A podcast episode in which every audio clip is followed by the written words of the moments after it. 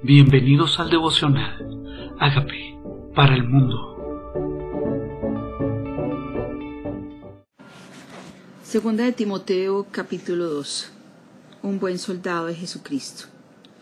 Tú pues, hijo mío, esfuérzate en la gracia que es en Cristo Jesús. Lo que has oído de mí ante muchos testigos, esto encarga a hombres fieles que sean idóneos para enseñar también a otros. Dice, hijo mío, esfuérzate en la gracia que es en Cristo. O sea, mi esfuerzo no puede ser en mi propia capacidad, sino en la gracia que es en Cristo, en lo que viene de Él. Dice, lo que has oído de mí. O sea, Pablo está hablándole a Timoteo, lo que ha oído Pablo. Dice, en, delante de testigos encarga a hombres fieles e idóneos. Fidelidad es esa persona constante, perseverante, que no cambia, que está ahí, que es a pesar de la oposición, que sigue fiel caminando en el Señor, pero también que sea idóneo, o sea, competente, equipado. Dos cosas, fiel, porque no queremos gente competente, infiel, que simplemente no persevera en la obra, ni queremos personas fieles, competentes. Esos fieles se pueden volver competentes, idóneos para enseñar a otros. Tú pues sufre penalidades como buen soldado de Jesucristo. Los que no habían entendido, nosotros estamos en una milicia, es una milicia de la fe. Y sufrimos penalidades porque nos oponemos, porque estamos en una lucha, porque sabemos que sostenemos una guerra. Si vamos con la corriente, no hay manera de sufrir penalidad porque no estamos actuando en oposición a lo que el enemigo quiere que hagamos. Entonces ni siquiera hay lucha. La lucha comienza cuando nosotros entendemos que militamos en un ejército de la fe, de la obediencia, de la santidad, del llamado, de una vida íntegra. Eso resulta en oposición a lo que el mundo quiere y por eso es un ejército, dice, suple penalidades como soldado de Cristo. Ninguno que milita se enreda en los negocios de la vida a fin de agradar a aquel que lo tomó por soldado. Sí, es a eso que nos dedicamos, no a los negocios de la vida.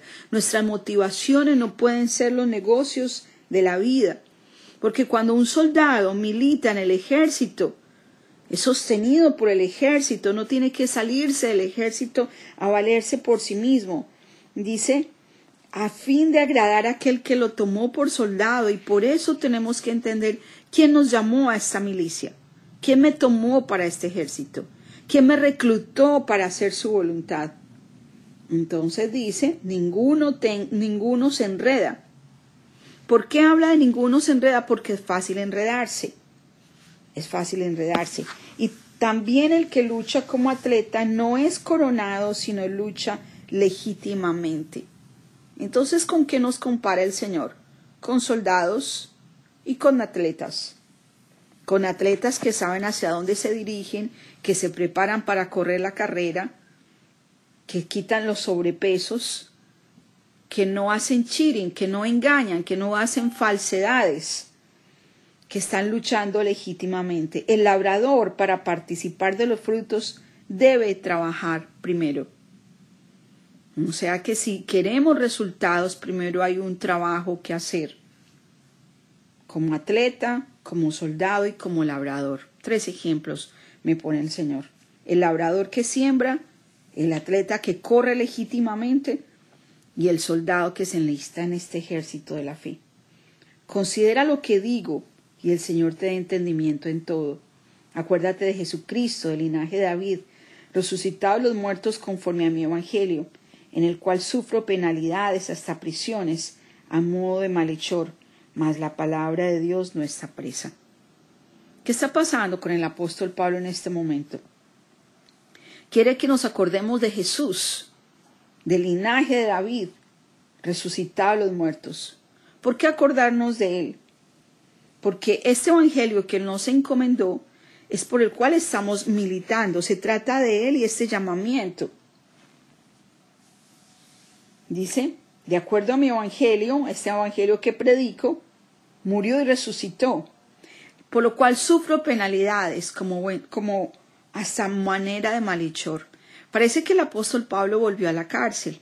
Ya no la cárcel cómoda Hechos capítulo 28, donde vivía en una casa alquilada y enseñaba la palabra abiertamente y sin impedimento. En este caso, en Timoteo, parece que efectivamente estaba preso, pero ya no con privilegios, sino tratado como un malhechor. Dice, prisiones a modo de malhechor, mas la palabra de Dios no está presa. Pablo estaba haciendo un ministerio a distancia. Pablo ya no estaba yendo a cada lugar, lo estaba haciendo Timoteo por él. Y por eso está hablándole a Timoteo. Por eso le está encomendando a Timoteo instrucciones para que las haga, para que las vive, porque Pablo está escribiendo, edificando a la iglesia por carta. La palabra de Dios no está presa. Tal vez las circunstancias comenzaron a cambiar la manera de evangelizar para Pablo. Ya no era en persona, era con cartas. Tal vez hoy la manera de evangelizar se ha diversificado en persona, online, por YouTube, por Instagram, por Facebook, pero la palabra de Dios no está presa. Sigue ahí por teléfono como lo estamos haciendo. No está presa la palabra, sigue corriendo. No hay excusa para no hacerlo. Por tanto, todo lo soporto por amor de los escogidos, para que ellos también obtengan la salvación que es en Cristo Jesús con gloria eterna. Palabra fiel es esta. ¿Qué predico entonces? Esa salvación por medio de Jesucristo. Y esta palabra dice, si somos muertos con Él, también viviremos con Él. El asunto es, no queremos morir a nada, pero queremos tal vez vivir con Él, vivir las glorias de Él sin morir a nada. Si somos muertos con Él, también viviremos con Él. Si sufrimos, también reinaremos con Él. Y si le negaremos, que es lo que algunos me dicen, no, esta persona era cristiana. Digo, no, esta persona nunca ha dejado de serla, está en estado carnal. Dice, si le negáramos, Él también nos negará. Pero si fuéramos infieles, Él permanece fiel cuando una persona es infiel, Dios no ha cambiado de personalidad, Dios sigue siendo fiel, Él es inmutable. Cuando yo soy infiel, Él está esperando a que vuelva a Él y Él me está esperando. Si fuéramos infieles, Él permanece fiel. Y aquí explica por qué. Porque Él no puede negarse a sí mismo. Él está en mí. Él está en mí, o sea, no se ha salido. Si soy infiel, Él permanece fiel porque Él no puede negarse a sí mismo. Él habita en cada uno de nosotros. Algunos en estado espiritual, otros en estado carnal, pero Él sigue habitando en nosotros. Por eso en Efesios 4:30 nos dice, no contristes al Espíritu Santo de Dios, con el cual fuiste sellado hasta el día de la redención. Lo contristamos cuando Él morando en nuestras vidas hacemos cosas que no son dignas de una persona que vive llena de su espíritu. Se contrista Él.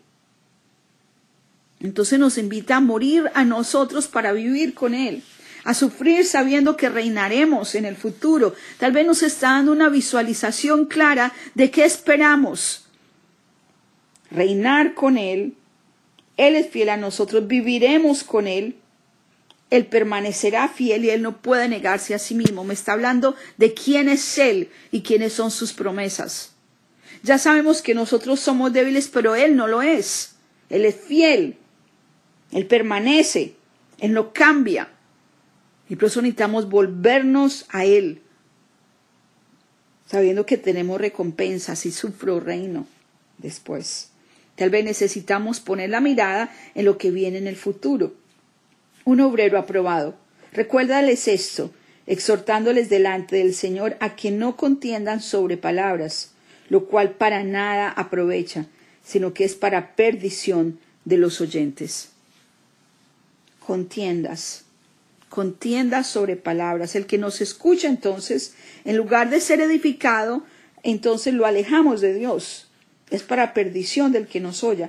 Nos oye. Procura con diligencia presentarte a Dios aprobado como obrero que no tiene de qué avergonzarse, que usa bien la palabra de verdad. O sea, que me invita como soldado, como sembrador, como atleta, que me habla de obrero, un obrero que no tiene de qué avergonzarse. ¿Por qué? Porque usa bien la palabra de verdad. Necesito entonces, como obrero de Él, como personas que trabajamos para el reino de los cielos, conocer esta palabra de verdad, ser empapados, ser alimentados y usar esta palabra de una manera apropiada, usar bien esta palabra de verdad. Mas evita profanas y vanas palabrerías que porque conducen más y más a la impiedad. O sea que estas palabrerías no edifican, las contiendas no edifican. Tal vez representamos mal a Dios si lo hacemos con enojo, si peleamos con Él con argumentaciones, con mala actitud, defendemos nuestras verdades pero sin paz, sin gozo. Y los que nos escuchan, en lugar de ver un Dios de amor, lo representamos mal. Dice, y su palabra carcomerá como gangrena, de los cuales son Himeneo y Fileto, que se desviaron de la verdad, diciendo que la resurrección ya se efectuó y trastornan la fe de algunos. Pero el fundamento de Dios está firme, teniendo este sello, conoce el Señor a los que son suyos, y apártese de iniquidad todo aquel que invoca el nombre del Señor Jesucristo. Con tu boca lo invocas, con nuestra boca lo invocamos. Entonces, debemos apartarnos de iniquidad, o sea, de pecado. si con la boca hablamos de Jesús, con nuestro testimonio debemos representarlo. Apártese de iniquidad. Pero, pero en una casa grande no solamente hay utensilios de oro y de plata, sino también de madera, de barro, y unos son para usos honrosos y otros para usos viles. Así que si alguno se limpia de estas cosas será instrumento para honra, santificado, útil al Señor y dispuesto para toda buena obra. Sí, tú puedes seguir en estado carnal diciendo que eres cristiano. Pero si quieres ser útil en la gran comisión y útil en esta obra, si queremos ser un instrumento limpio, un instrumento donde el poder de Dios se manifieste, entonces debemos ser santificados. Debemos ser limpiados como instrumento de Dios, como vaso de honra, para poder ser útiles al Señor, para poder estar dispuestos. Aquí estoy, Señor, me he limpiado, úsame. Me hago disponible para ti. Huye también de las pasiones juveniles y sigue la justicia, la fe, el amor y la paz con los que de corazón limpio invocan al Señor. Huir de las pasiones juveniles y pareciera que aunque seamos adultos, estas pasiones juveniles no las hemos alejado. Hemos crecido en edad, pero tal vez no hemos madurado en espiritualidad, porque seguimos actuando como si estuviéramos en la adolescencia espiritual. Actuando por emociones, no perseverando, no limpiando, no viviendo una vida íntegra. Dice, pero desecha las cuestiones necias e insensatas, sabiendo que engendran contiendas, porque el siervo del Señor no debe ser contencioso, sino amable para con todos, apto para enseñar, sufrido, que con mansedumbre corrija a los que se oponen, y habla claramente con qué actitud con mansedumbre. ¿Quieres corregir a alguien que se está oponiendo con mansedumbre, no contencioso? No contencioso, que he sufrido, ¿sí? Que toca morir a nosotros mismos, que toca ser humildes, que toca cerrar la boca ante alguien que de pronto está hablando sandeces. Pero dice tú, sé manso cuando corrijas a alguien que se opone.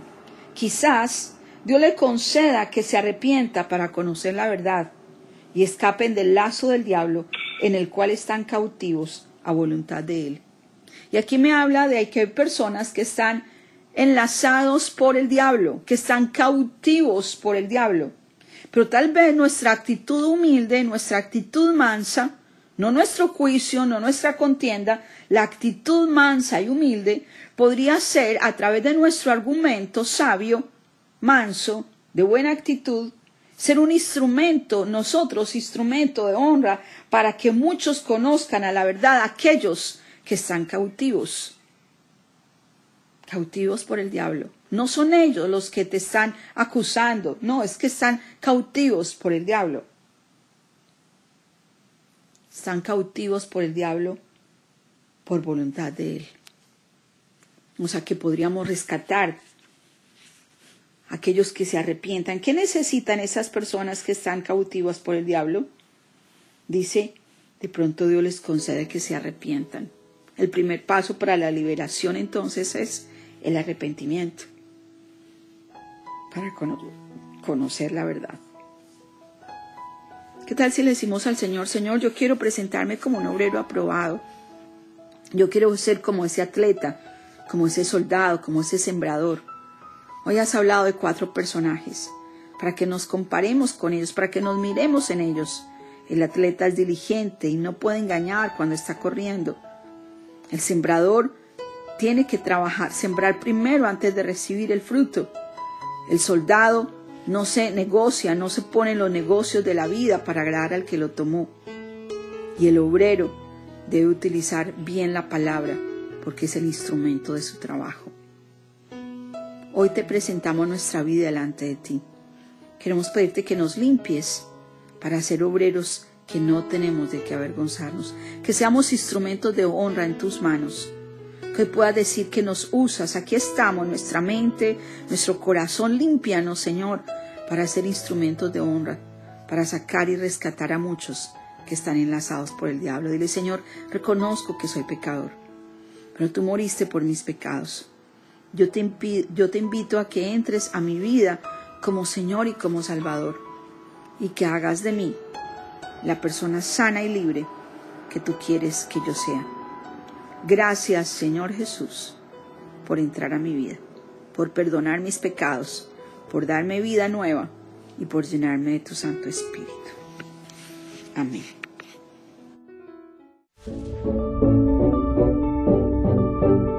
Amigos, queremos que usted sea parte de esta obra que estamos haciendo a través de Agape para el Mundo y que este mensaje de Jesús llegue hasta la última de la tierra. Si quieres donar en nuestra página web puedes hacerlo en agapeparalmundo.org o también a través de Cele en agapeoficial.gmail.com. Dios bendiga tu generosidad.